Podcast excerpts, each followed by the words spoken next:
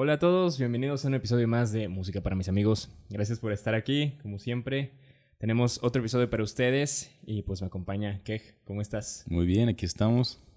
¿Todo chido? Todo chido por hoy. Excelente. ¿Cómo has estado? ¿Todo bien? Sí, sí, aquí, comenzando las clases. Sí, ¿verdad? Desde que empezamos el proyecto me habías comentado que ya estabas próximo a, a iniciar tu proceso de licenciatura. Exactamente. Eh, esta semana vi que concluiste un proyecto con el que habías trabajado un tiempo. Eh, me parece que es el arte ayuda. Mm, claro, claro. Eh, bueno, la, el arte ayuda fue un, un proyecto del Coneculta eh, en Chiapas. Eh, y yo metí el proyecto como un taller de composición, Ajá. tal cual, para explicar más o menos cómo era el proceso para componer y específicamente una suite barroca. Entonces, bueno, eso fue hace un año ya en, en línea, ¿no? Me grabé ahí con un pianito explicando. Sí. A ver quién interesaba hacer una suite barroca. Fue un proceso de un año que concluyó esta semana. Exacto. Bueno, si tardó tanto, no fue porque el proyecto lo demandara, Ujú. sino porque estaba claro que tenía que ser en línea Ujú. y, l- y también en presencial. Entonces fue hasta que las condiciones este, nos dejaron hacerlo presencial, pues ya lo hice presencial. Ok. Bueno, Bueno. a manera de concierto didáctico, más o menos. Ok, sí. Entonces fue explicar qué es la composición en línea y presencial con un taller para el que utilizaste una obra tuya que es una suite barroca. Exactamente. Súper. Pues felicidades porque te dieron el nombramiento de artista del bicentenario, ¿verdad? Ah, sí, hay, un- hay unos títulos ahí del artista de Bicentenario, claro que sí. No, pues excelente. Quería comenzar con eso, fija, fíjate, porque eh, tenía la duda de cuánto tiempo llevó a hacerse el, el proyecto, ¿no? Dices que un año por distintas situaciones, ¿no? Eh, y bueno, en los episodios que llevamos hasta el momento hemos mencionado muchas cosas, hemos hablado en torno a lo que es la carrera de composición, los procesos y pues hemos mencionado el tiempo que lleva eh, estudiar esta licenciatura como tal, ¿no? O el proceso académico de la música, propedéuticos, técnicos y procesos de licenciatura, ¿no? Y ha salido a relucir que pues es un proceso que lleva varios años. Sí. Entonces, para este episodio, pues estaba la idea de platicar respecto a algo que, bueno, dentro de muchas cosas que pueden suceder en ese tiempo, algo que, pues, sucede a veces de manera natural, como muchas cosas, que pues es el encontrarse con dudas respecto a la carrera, a veces eh, inseguridad respecto a si se tomó la decisión correcta, o ansiedad respecto a ver el tiempo que, que lleva a lograr una carrera de este tipo. Eh, y pues bueno, cosas que seguramente suceden también en otras licenciaturas, ¿no? Eh, pero algunas otras licenciaturas tienen la característica de ser un poco más ágiles, cuatro años, algunas tres y medio, o por ejemplo, muchas personas tienen la referencia de medicina como de, de ser la carrera larga, La- ¿no? Que son seis años, cuatro de licenciatura, uno de internado y uno de servicio, ¿no? Y luego llega el músico y dice, no, pues son como ocho. ¿Qué? Más que medicina, te dicen, ¿no? El punto es, seguramente le sucede a muchas personas que están en un proceso de, digamos, de estudiar algo para ser profesionistas, ¿no? Entonces la idea es platicar de eso en este episodio, ¿cómo ves? Claro que sí. Para que de una vez queden claro por qué es tan larga también. Exactamente. Y no solo eso, sino más que hablar de por qué es tan larga, el cómo a veces eh, esa inseguridad o esa ansiedad de que hay mucho tiempo o, qué va a pasar o así, pues aparte de que es algo que suele suceder pues porque es natural, eh, tal vez como son las cosas hoy en día, que estamos acostumbrados a que sean más rápidas, eh, vivimos en una cultura como de... como si fuera fast food, pero en todo, ¿no? O sea, la... ¿cómo, ¿Cómo explicarlo? Todo es muy instantáneo ahorita. O sea, el ver una película. O sea, eh, pues estás a una búsqueda en Netflix, en una plataforma de streaming o en Cuevana de buscar una película que quieras ver, un estreno incluso ahorita en pandemia, por ejemplo, que no, no es tan accesible como antes ir a los cines, pues puedes buscar algo de manera muy, muy rápida, ¿no? Y eso se puede extrapolar a muchas otras, mucho- muchos otros aspectos de la vida cotidiana, como vivimos ahora eh, en estos tiempos, ¿no? Y muchas veces las cosas no funcionan así de rápido en la vida real, en la vida profesional. Por eso quería empezar preguntándote respecto a este proyecto que desarrollaste. Claro. un año es un tiempo razonable para desarrollar un proyecto, pero a veces se pierde la perspectiva de las cosas. ¿Qué opinas de, de eso? Sí, que en efecto hay proyectos que, claro, que se pueden concluir en una semana, ¿no? Pero hay proyectos tal cual como este o como muchos otros, composiciones largas que, que pues toman más tiempo, ¿no? Incluso más de un año. Y pues es un proceso, pero siempre el proceso es con el objetivo de la calidad, el objetivo de hacerlo bien. Y entonces eso es lo que no perdemos de vista, ¿no? Lo que nos mantiene caminando. Exactamente, buscar un, un buen resultado, ¿no? Eh, ¿En algún punto de tu proceso académico has tenido como que esa ansiedad de, ah, son- es mucho tiempo o, ah, no sé si me equivoqué de carrera? Claro, claro. Mira, para empezar, desde que arranqué propedéutico el Unicach, que habían cosas que dije, ah, está muy fácil. y dije, ah, quiero saltar.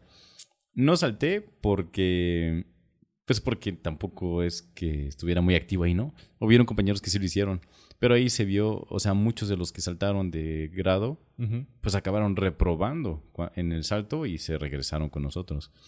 Eh, o luego cuando iba a arrancar el propedéutico en la UNAM, pues también era como que, como llegué tarde al inicio del curso escolar, no hice examen, estuve un año de oyente, dije, bueno, igual le hago el propedéutico eh, ya entrando formal en dos años, ¿no? Adelanto materias y lo que hace rápido para ahorrar tiempo cosa que tampoco hice, ¿no?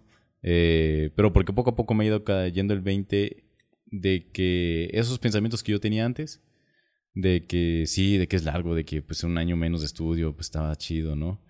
Pues en realidad no son muy, no son favorables, o sea, no favorecen mi, el proceso como músico, ¿no? Porque, o sea, de que lo puedes hacer, lo puedes hacer, pero tal vez no va a estar tan bien hecho, además te vas a meter estrés a tu cuerpo, digamos, pues no, no es muy productivo, no es muy bueno.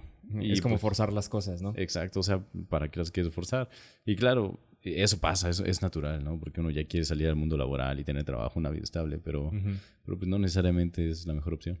Que esa es otra cosa, ¿no? Eso de, esa idea de salir al mundo laboral y buscar trabajo y tener una vida estable, pues es una idea que, pues es un con- constructo social de que, o sea, pues, estudias algo o desarrollas algo, te haces bueno en algo para trabajar de ello y pues tener tu vida, lo cual es un constructo que funciona muy bien, pues no digo que anarquía y, y no. Em, pero también ha habido como que actualmente el adulto joven, digamos la persona de los 25 a los 33 años, eh, no es el mismo que el, que el adulto de hace, que será?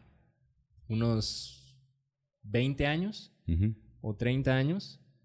Tal vez las generaciones actuales buscan esa estabilidad y esa búsqueda profesional eh, desde salir, digamos, de su licenciatura, pero lleva tiempo construir las cosas. Claro, claro. Em, otra cosa también es que a mí me llama la atención cómo nosotros tendemos a decirle, creo que de manera general en México, estudiar la carrera, ¿no? Em, y en, por ejemplo, en, en Estados Unidos o en el idioma inglés es diferente la palabra, o sea, a una licenciatura no se le dice carrera, No. se le dice major, ¿no? Eh, y entonces, por ejemplo, las, cuando las personas dicen my career en inglés, se refieren a otra cosa distinta. Sí, sí. Se refieren a un proceso mucho más largo. Exactamente. Incluso a mí me pasó también en Quebec, que en francés yo decía, eh, voy a empezar la carrera. Pero la gente se me quedaba viendo como que la carrera, que como que no estás viejo. Ajá, sí. este, como o un proyecto de vida de 40 años, pues no. Este, pero no, no podía decir licenciatura porque iba a entrar al prope. Pero les decía que iba a entrar al prope, pero no entendían muy bien qué onda.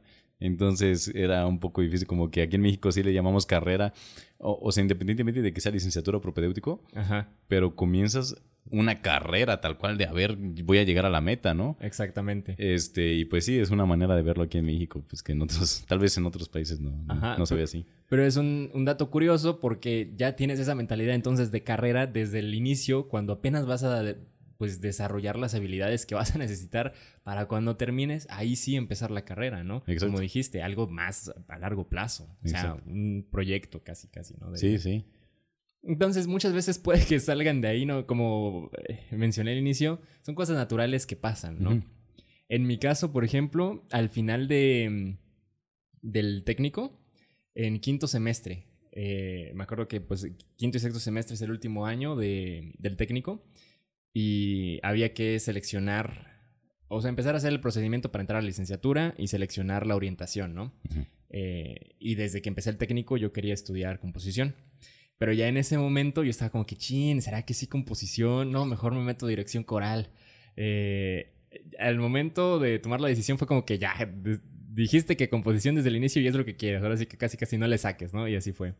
Pero en el proceso también me acuerdo que consideré mucho cambiar de, cambiar de carrera. Era así como que ya llevo tres años estudiando esto, eh, ¿cómo va a ser la licenciatura? Eh, y todas estas dudas, ¿no? Incertidumbres que son naturales porque no puedes predecir el futuro y es un proceso que tienes que llevar. Eh, y ya, me acuerdo que mi... En ese tiempo me llamaba muchísimo la atención estudiar alguna licenciatura en cine, ¿no? Pero era empezar otro proceso igual de largo, porque igual una licenciatura en cine no es como que tan, convencional como, como las otras, ¿no? Claro, claro. Y ya al, momento de la verdad fue como que, ok, esto es lo que planeé desde hace tiempo, vamos a seguir con el proyecto, ¿no? En retrospectiva fue la decisión correcta, simplemente veo que a veces llegan esas dudas, ¿no? Sí. Como seguramente pueden llegar en, en, otros, en otras licenciaturas, ¿no? Claro, nosotros hablamos de la composición, pero también pregúntate un, un, violinista, un pianista también, o sea, se trata de estudio, ¿no? Y, y el estudio lleva tiempo, ¿no? Entonces hay que tener en cuenta que, el tiempo que está pasando no, no es que lo tengas que apresurar, simplemente es el tiempo que se tiene que utilizar para tu formación. Exactamente. Y con lo que dijiste eh, al inicio, buscar hacerlo de la mejor manera, ¿no? Aunque el proyecto eh, dure más tiempo, si en el camino vas buscando un buen resultado, es decir, con la labor diaria, por así decirlo, pues eventualmente, em, lejos de ver el proceso de ocho años, empiezas a verlo por eh, tramos más realizables, ¿no? Eh, este proyecto escolar, este semestre, y así sucesivamente, o empezar desde el día a día de tengo que hacer tal cosa, que se va acumulando para que de repente no te das cuenta cómo ya van pasando, pues esos ocho años, ¿no? O más. Claro, claro. Sí, hay que tener muy en claro eso. Exactamente. Entonces, pues suelen suceder estas cosas, a veces llegan eh, estas dudas. Em, hay otro aspecto, podríamos hablar un poco de, eso, que también dentro de la misma licenciatura en composición tiende a como a no ser tan natural, pero necesario, ¿no? Que es el tiempo en el que se trabaja una obra. Ah, sí. Eh, este semestre me platicabas de algunos proyectos, no sé si nos quieras compartir, ¿qué es lo que planeas? Claro, para este semestre, el primer semestre de licenciatura, eh, voy a hacer, eh, bueno, para arrancar, eh, un tercer movimiento de una sonata que estoy haciendo, ¿no? El semestre pasado hice mi, mi, primer movimiento, que está en forma sonata.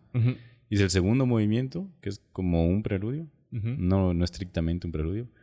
Y pues eh, para cerrar bien la pieza, como, pues, como Dios manda, pues un movimiento rápido, un tercer movimiento está bien. Eso lo voy a arrancar ahorita, ¿no? Bueno, ya lo arranqué. Este, y a la par, en, para la clase de instrumentación, pues voy a hacer una pieza para violín solo. Solito el violín sin acompañamiento tratando de experimentar varias técnicas y, ¿no? y para conocer bien el violín, saber cómo se utiliza y que sea expresivo por sí solo. Sí.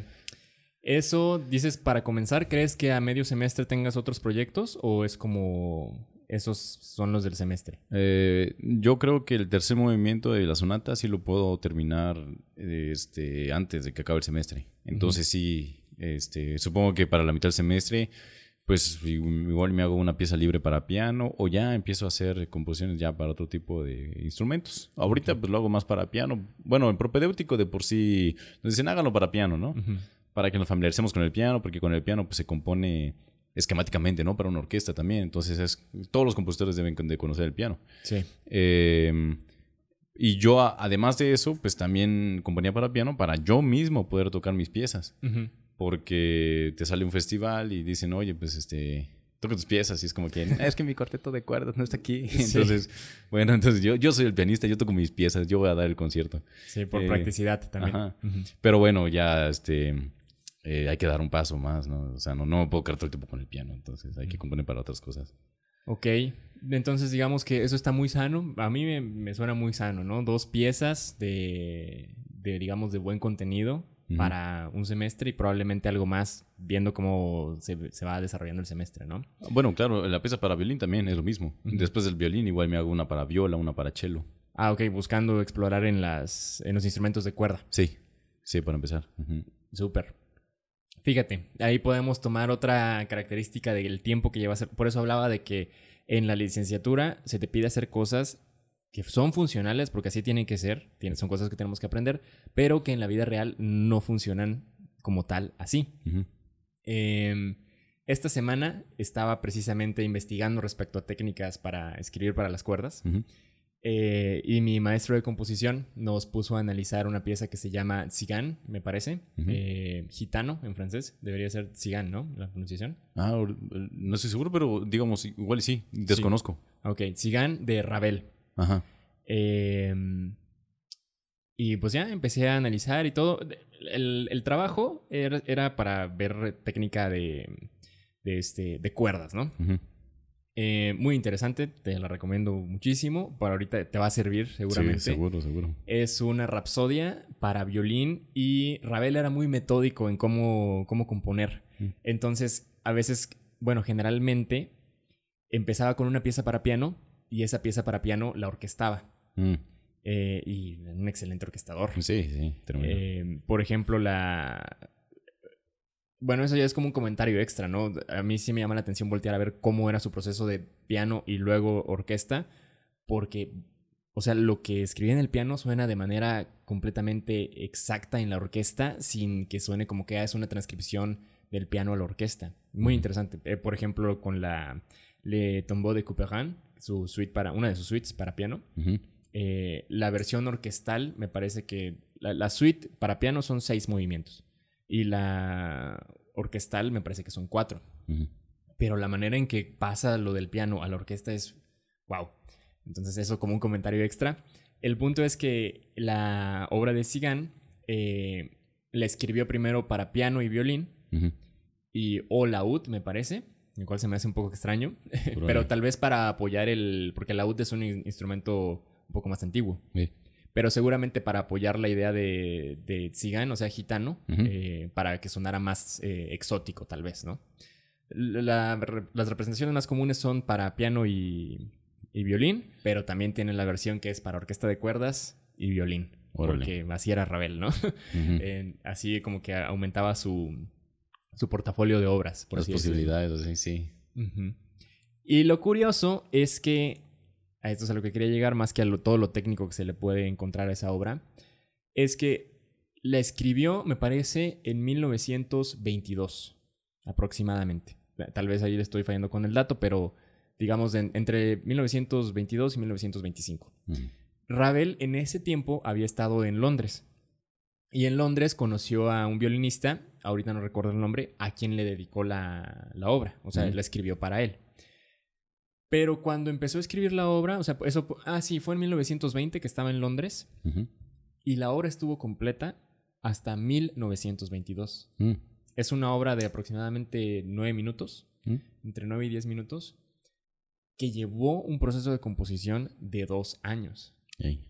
Eh, y en esos dos años, o sea, ese es el primer eh, como que dato que quiero dejar aquí de valor porque lo que decía, en, el, en la escuela te piden que hagas cosas semestrales varias porque así tiene que ser, o sea, te- debemos de aprender a trabajar de manera ágil y, a des- y aprender lo que necesitamos saber del- de, técnica de instrumentos.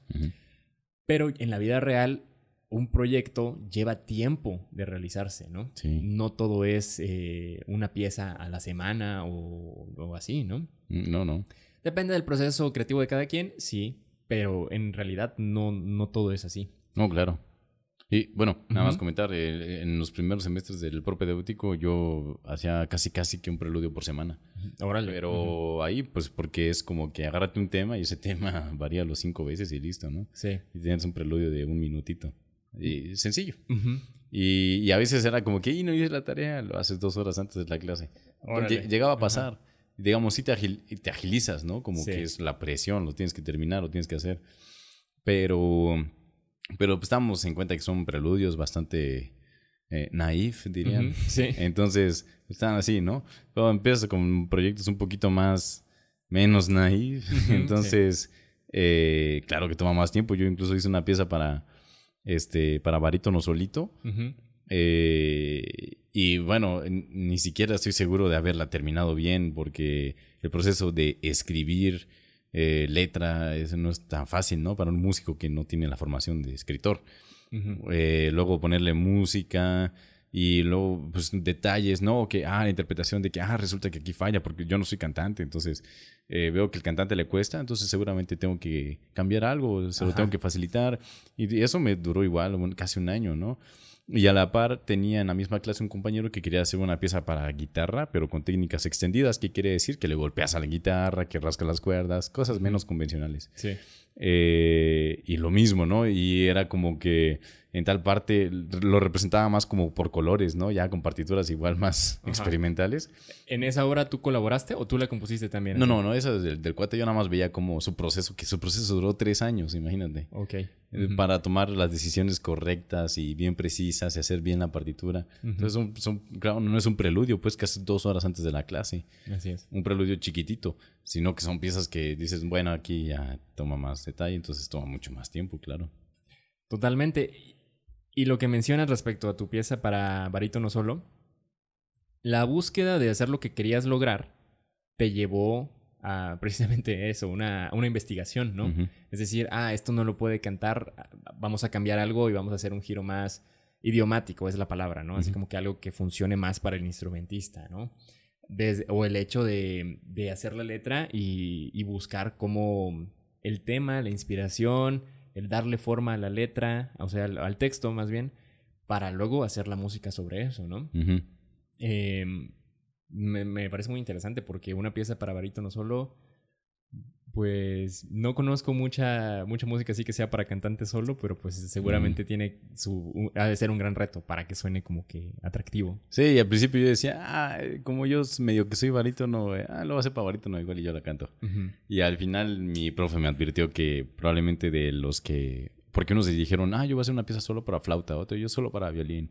Entonces yo dije, solo para cantante. Y me dijeron, no, pues quien va a sufrir más eres tú. Y dije, chin. Dije, pero bueno, acepto el reto. Este, pero sí, en efecto, o sea, por ejemplo, pongo un mi barítono, lo puse a cantar en un registro muy agudo. Y de repente, y como que se está, parecía que se está lastimando, está bien, le bajamos la nota, los giros melódicos, que luego, que, ¿cuál es tu zona de paso, no? Que dónde haces ah, el, cambio de resonador. El famoso pasaggio, le, le, llaman, ¿no? Los maestros de canto. Sí, entonces. Donde sale el gallo, pues. Ajá. Entonces ahí, para que no se quiebre la voz ahí subiendo, es como que mejor por brinco, que no sé qué. Y luego además lo quiero hacer basado en una, en una escala octatónica.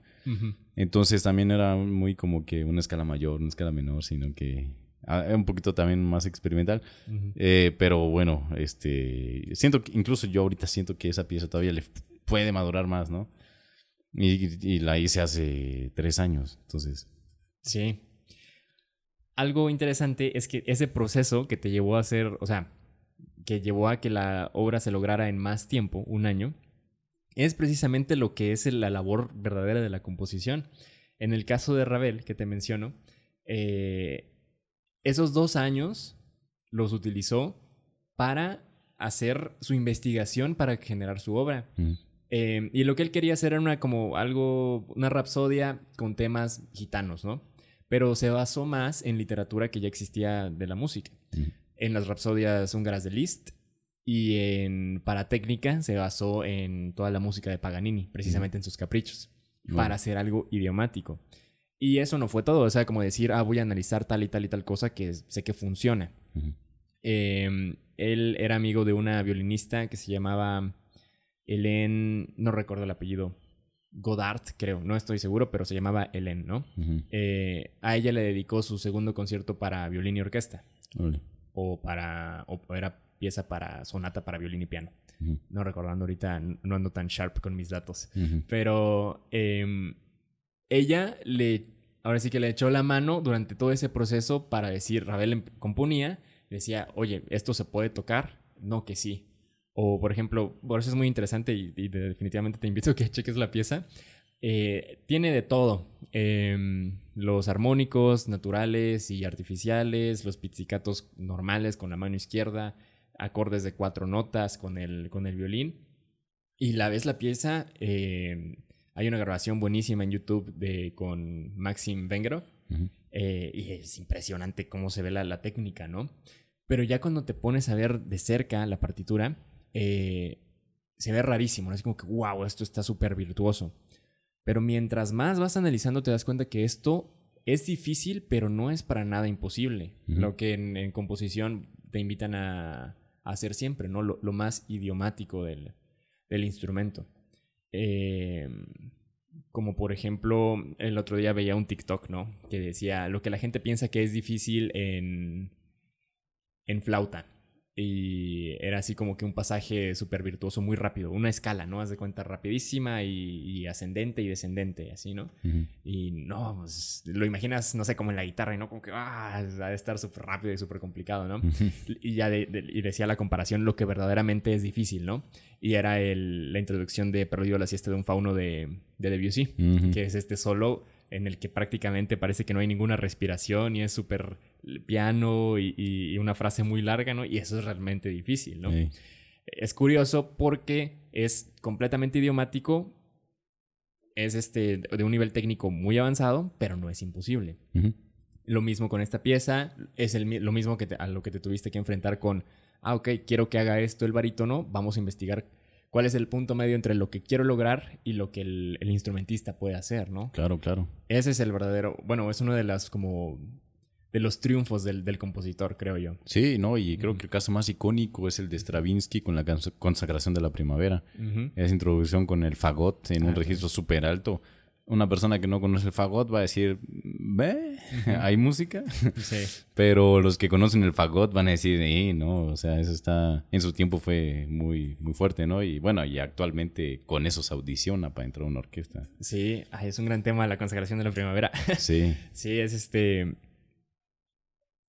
es, muy interesante porque también puedes entrar al aspecto de por qué el fagot y por qué tan alto, ¿no? Y te vas a la justificación de la obra o de donde sale la, premisa, de que es esta como, eh, digamos, no, ¿cuál sería la palabra? Grupo de humanos como comunidad de la prehistoria, pero de un, así como atemporal, nada más se sabe que es muy antigua, que tenían este ritual en el que sacrificaban a una virgen en, en la primavera.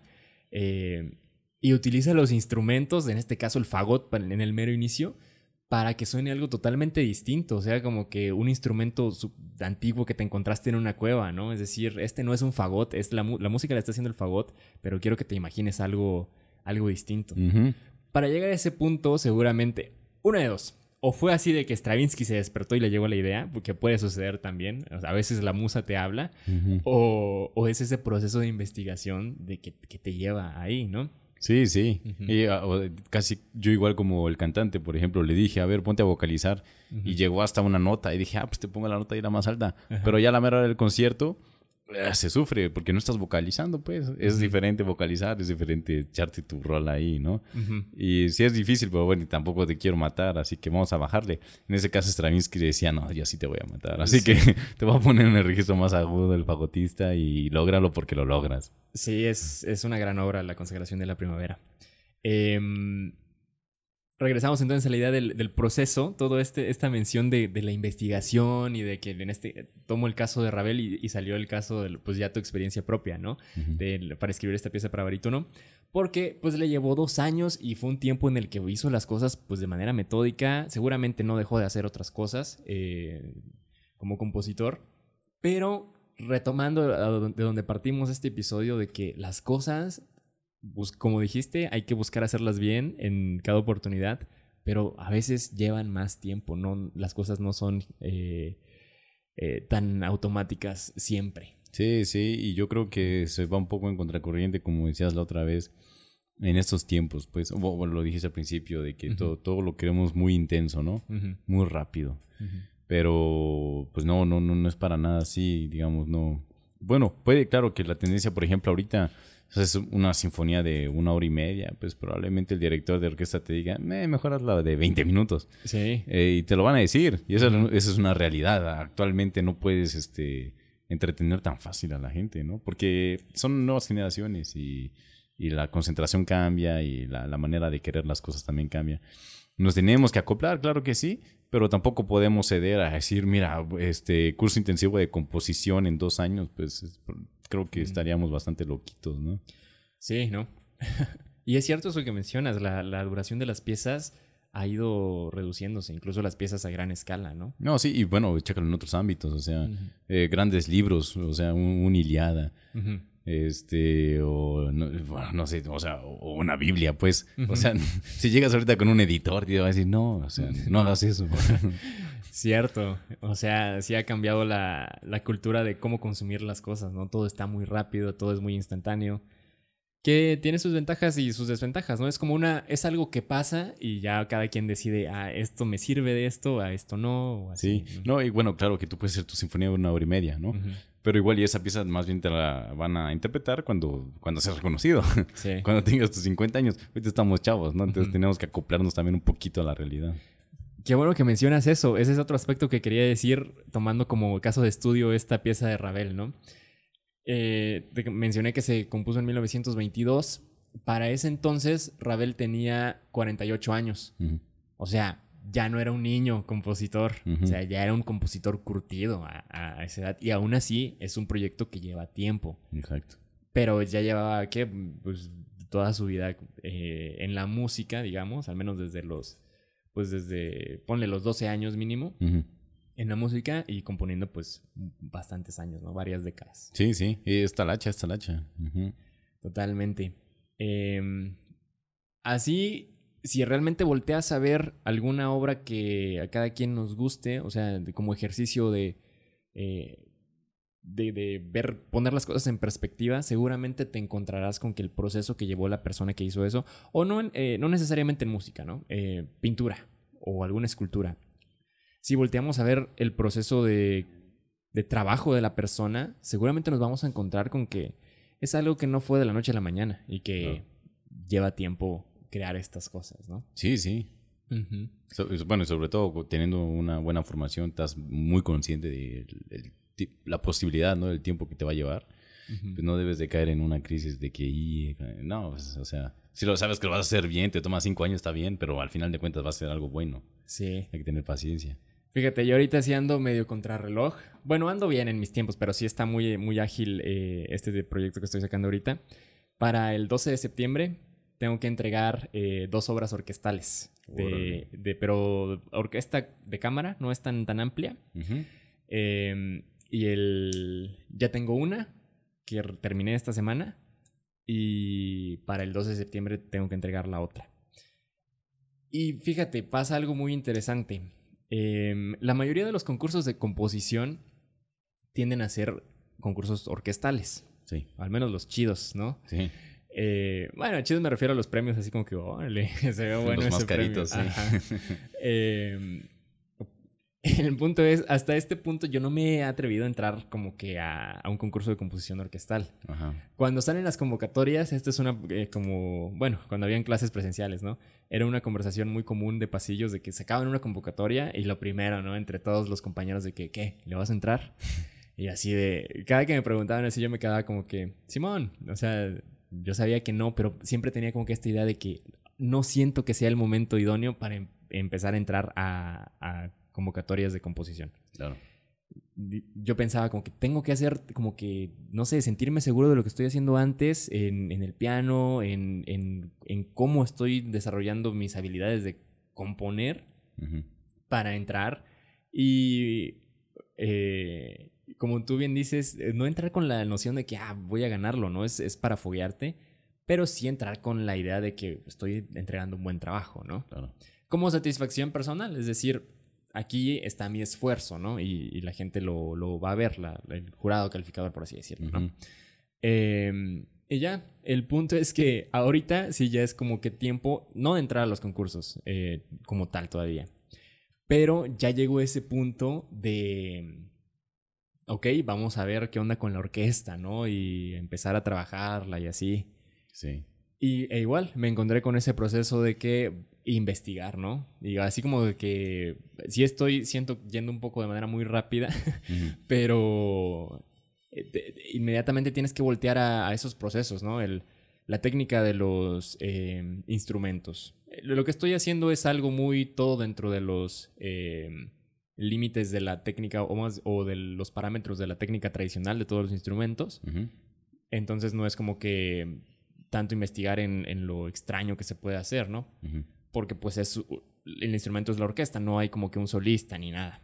Eh, pero investigar eso, investigar los, desde investigar los registros de los instrumentos, ¿no? De, para describirlo bien, precisamente eso que pasa de que de repente llegas con este, a ver, quiero que la flauta suene muy, este, muy enigmática, una flauta normal, en este, quiero que toques este fa abajo del do central, ¿no? el flautista te va a decir, Simón, vato, ahorita, pues no se puede, no puede hacer el instrumento, ¿no? Claro. Este, entonces todas esas cosas, ¿no? Eh, e igual, por ejemplo, cuando estoy, siento en, forma compositiva, por ejemplo, lo, último que compuse para piano fue mi suite de las flores. Al final, la última pieza fue así en... Yo no soy tan así de, presentar algo ya, por ejemplo, no lo podría hacer dos horas antes de una clase como algo que, ah, aquí está, ¿no? Yo no funciono así. Yo sí tengo que sentarme a como que a ver la idea y vamos haciéndolo, ¿no? Em, pero, por ejemplo, esa última eh, el, preludio, que fue lo último que hice, sí fue una idea como que esto tiene que ser algo sencillo, tranquilo, meramente una frase introductoria a, lo que es la suite, ¿no? Y sí recuerdo que fue algo que pues, salió en una, en una sesión de composición, ¿no? Eh, y dije, ah, ok, esto está chido. Entonces, pero como que venía con este momentum de componer, componer, componer, ¿no? Al menos ese proyecto. Eh, y este, y ya llegué a esta obra orquestal y pues ya fue de que, ay, ok, otra vez fue un, me llevó casi un mes hacer la primera, la primera de las obras, tomando en cuenta que dije, pues bueno, es, el, es la primera y el proceso de investigación y de exploración, de escribir esto, mm, no suena bien, tachar y a ver, o esto otro. Sí. Y así. Pero estuvo chido. Pues como decía incluso nuestro profesor, este, Juan Pablo Contreras, ¿no? Haces una pieza orquestal y utilizas más el borrador que el lápiz, ¿no? Sí. Entonces, sí. o sea, hay que cometemos errores y los vamos borrando poco a poco y así aprendemos. Y sí, es un proceso largo. Pero bueno, mira cómo acabó Juan Pablo también. Entonces, sí, ¿en dónde está ahorita el maestro sí, ¿dónde está? así que sí, así es, así es. La obra María Chitlán de, del maestro Contreras es un gran ejemplo de cómo una, las obras se han ido reduciendo. O sea, tiene obras más largas. Eh, de él no conozco todo su concierto para piano, no lo, he escuchado completo. Su cuarteto de cuerdas, Voladores de, Papantla, creo que es un poco más extenso, pero Marechitlán, que es como su insignia, es una obra impresionante, a mí me gusta mucho, la verdad. Em, tarda como 10 minutos. y es esta, él, él, lo dice, ¿no? El, otro día escuchaba un, un, podcast en el que lo invitaron y hablaba de que María Chitlán fue este con toda la intención de ser una obra súper flashy, ¿no? Así de que en 10 minutos te voy a llevar por todo lo que es este el sonido del mariachi, ¿no? Y lo logra, pues, pues de excelente manera, ¿no? Sí, sí. Y son 10 minutos que, bueno, ya que te acostumbras, digamos, a la música de, de concierto o si te gusta el, el, ¿cómo se llama? El rock progresivo y estás acostumbrado a canciones de 20 minutos de Pink Floyd o de Genesis, pues dices tú, ah, ok, está, está corta, ¿no? Pero sí, muy chido. Un ejemplo de cómo las cosas a veces se han ido más acortando, ¿no? Con el fin de ser más, de tener al público entretenido, ¿no? Así sí. así las cosas.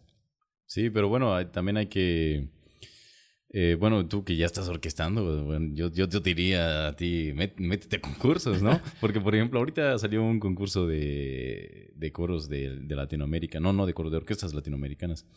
Este, yo incluso dije, nunca he orquestado nada. Pero por otra parte decía, bueno, podría orquestar alguna pieza que tengo para piano, ¿no? Pero sí, yo sí siento ese como que, ah, si orquestara, pues igual si la metes, ¿no? Todavía más si el concurso no cuesta la inscripción, pues dices, bueno, ¿qué tal que queda? O sea, no metes piezas a concurso esperando ganar.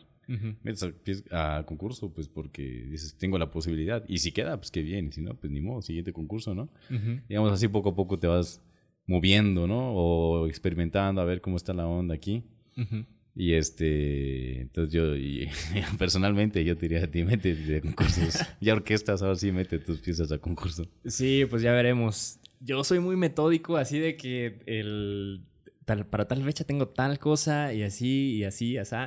Entonces, ya pues es la intención. Eh, un, un, concurso que me llama mucho la atención es el concurso Arturo Márquez. Mm. Se me hace muy, muy, muy padre. Eh, ahorita va a cerrar la convocatoria en septiembre, precisamente. Pero nuevamente, no, no me no quiero así como de que, ah, sí, desvelarme todos los días y sacar algo para en- entrar a este primer concurso, ¿no? No, sí, sí, ese es gordo ese concurso. Pero, por ejemplo, es muy, aparte de que es reconocido, es también este, muy constante. Entonces, las fechas son como que más o menos en marzo sacan la convocatoria y en septiembre siempre se cierra la, la, la convocatoria. Sí. Es como que, ah, no, yo, yo soy más de la idea de vamos a prepararlo bien, con tiempo. Ujú. Pero sí es definitivamente un reto y sí, eh, sí también considero lo mismo de que ya hay que empezar a, a buscar esas oportunidades en los, en los concursos, pero Sí. hashtag, uy, qué miedo. No, sí, poco a poco. Igual yo, por ejemplo, no, yo no pensaba meter la rola esa de piano y saxofón a un concurso porque, Mm. porque decía, pues un concurso como que no estoy preparado, ¿no? Como nunca sabes y todavía más si nunca lo has hecho. Ujú. Eh, que al final me convenció, pues, el, un, un, un chavo ahí, me dijo, ya, métela, o sea, hazlo. Y la metí, ¿no? Y este, pues ahí es cuando te das cuenta de que de- si lo haces bien, o, o, digamos, si, si le echas ganas, pues básicamente, Ajá, sí. pues puede, puede quedar, ¿no? En ese caso quedó ahí, quedó en segundo. sí. Eh, pero yo nunca esperaba nada, ¿no? No esperaba ganar. Este, pero sí, a veces se trata de, de que, bueno, tienes el tiempo, tienes la preparación, sí, ah, bueno, entonces le entro, ¿no? Como hay que tener también ese, ese impulso a veces. Sí, totalmente de acuerdo. O sea, ese echarle ganas es el... Eso, hacer las cosas bien, ¿no? O sea, el este... El, ese trabajo extra, a veces previo o a veces posterior a una actividad que le da ese plus, ¿no? Y que hace que el resultado final sea algo que se distingue. Claro, y bueno, eso no significa que justamente que te vayas a desvelar todas las noches, ¿no? Ujú. O sea, ya también te la llevas con calma, sabes a lo que te metes y listo. Totalmente. Andy, pues, como dicen por ahí. Sí. Así las cosas que... Entonces, pues, ¿qué le decimos a las personas que lleguen a este episodio que alguna vez hayan experimentado como que ansiedad ante estudiar algo de muchos años o, o así? No, pues mira, yo, eh, por otra parte también me gustaría comentar algunos compañeros. Eh, tengo muy, muy, muy al recuerdo un compañero violinista que era muy, muy, muy bueno. Ujú. Pero tal cual, así como que el tiempo de la carrera decía, ah, como es largo, ya quiero trabajar, ya quiero ganar dinero. Y se salió, ¿no? Pero era muy bueno, o sea, de esos que decías, este, o sea, tú, a ti sí te pueden contratar en Bellas Artes. Ujú. Este, pero sí, ¿qué, qué, pues, ¿qué les podemos decir? Pues yo, yo les diría paciencia o, digamos, vamos caminando. Incluso en la carrera de música se da mucho, pues, que, que trabajas a la par de estudiar. Este, en mi caso, en el DF, en la Ciudad de México, pues estaba, eh, estaba en un coro, ¿no? He estado en tres coros, más o menos. Y pues tal cual, o sea, vas, cantas a un lugar, te pagan. Y ya de alguna forma te estás metiendo al trabajo, ¿no? Sí. O aquí en Comitán dando clases de, de piano. Eh, entonces, sí es cierto que, que bueno, o sea, si, si tu objetivo es como que ya ganar dinero, pues probablemente no. Pero si puedes mantenerla así, digamos, si tienes la esperanza, si tienes las, eh, en este caso sí diríamos las agallas, ¿no? De, de que puede que te dé hambre unos días, pero, pero lo vas a hacer bien al final, ¿no? Sí. Este, y yo diría, pues anímense pues, o sea, es, es, es, yo creo que al final vale la pena. Sí. Animarse y tener paciencia. O sea, de si a veces llegan esas dudas, es completamente normal. Y lo único que. Bueno, no lo único, sino a lo que se invitaría es a precisamente poner las cosas en perspectiva, tener paciencia y voltear a ver las referencias que cada quien nos hagamos para decir, ah, sí es cierto, espérate, no, las cosas hay que hacerlas bien cada día y llevan tiempo, ¿no? Claro, bu- bueno, también hay que mencionar esto, ya lo, ya lo hemos mencionado, pero el, o sea, el propedéutico, la licenciatura, que si lleva tiempo, claro que lleva tiempo, vas a aprender a armonizar, vas a aprender a armonizar bien. Vas a hacer contrapunto, vas a hacer contrapunto bien. Nada de las prisas, nada de que, ah, esto no me va a servir. O sea, ¿qué puedes esperar de un compositor que no sabe armonizar o hacer con un contrapunto? Como te decía, o sea, leerías un libro con faltas de ortografía, pues probablemente no confiarías bien. O un instrumentista que dice que toca chido el concierto de, de Ravel, este, pero no sabe hacer escalas, pues entonces, pues la verdad yo desconfío, o sea, o sea, mejor ni lo toques, practica tus escalas, después tocas el concierto de Ravel. Pero entonces, eso lleva tiempo y, y lo tienes que hacer bien. Entonces te tienes que tomar muy a pecho todas las clases que se te ofrecen, tienen su tiempo, su tiempo, pero para que lo hagas bien. Porque no lo haces bien, no te van a contratar en Bellas Artes. O un compositor, probablemente la situación sea más dramática. No lo haces bien, simplemente jamás vas a componer y te vas a dedicar a otra cosa. En cambio, un instrumentista, bueno, no lo hago tan bien, pero eh, yo creo que se pueden mover más fácilmente. Este, pero yo veo al compositor como un caso más dramático, de que no lo haces bien, probablemente no se te va a hacer nada, nada, nada fácil moverte en el ámbito musical. Sí, estoy de acuerdo. Eh, eso tal vez se puede presentar de muchas maneras, dependiendo cada caso específico. Em, pero eso que dices de voltear a ver esta formación básica en la música, digamos, que tienes que llevar, es importante. Y bueno, hay de todas opiniones, ¿no? Cuando que te encuentras en las aulas, ¿no? Hay quienes son de. Hay quienes se enamoran mucho de, de las técnicas tradicionales y, y, no. No hacen como que esta. No rompen, ¿no? y, siguen con la tradición, lo cual está bien, cada, cada quien es libre de hacer lo que quiera. Y también hay quienes dicen, de esto de qué me sirve, ¿no? como, como mencionas. Eh, la primera vez que yo me topé con el que, con notar el que esto sí me sirve y a la vez no lo voy a hacer, fue cuando me encargaron, em, pues es la primera obra que me encargaron, ¿no? Eh, para la orquesta en la que colaboro, NUFE, que es una orquesta de cámara, para la que estoy escribiendo ahorita, de hecho, pero ahora ya este, directamente orquestal. Hace un año me encargaron una pieza para piano para que después fuera orquestada. Y esa pieza se llama Sunday Night. Em, desde que la empecé a componer, lo primero fue, la primera idea que me llegó fue este, ok, desde que la componga voy a imaginar que la está tocando una orquesta, ¿no? para hacer más fácil el trabajo de orquestación. Esa fue mi idea. Y lo segundo, ya cuando estaba frente al, digamos, al papel, lápiz y finale para componer, eh, pues como que, chin, ¿y ahora qué hago, no?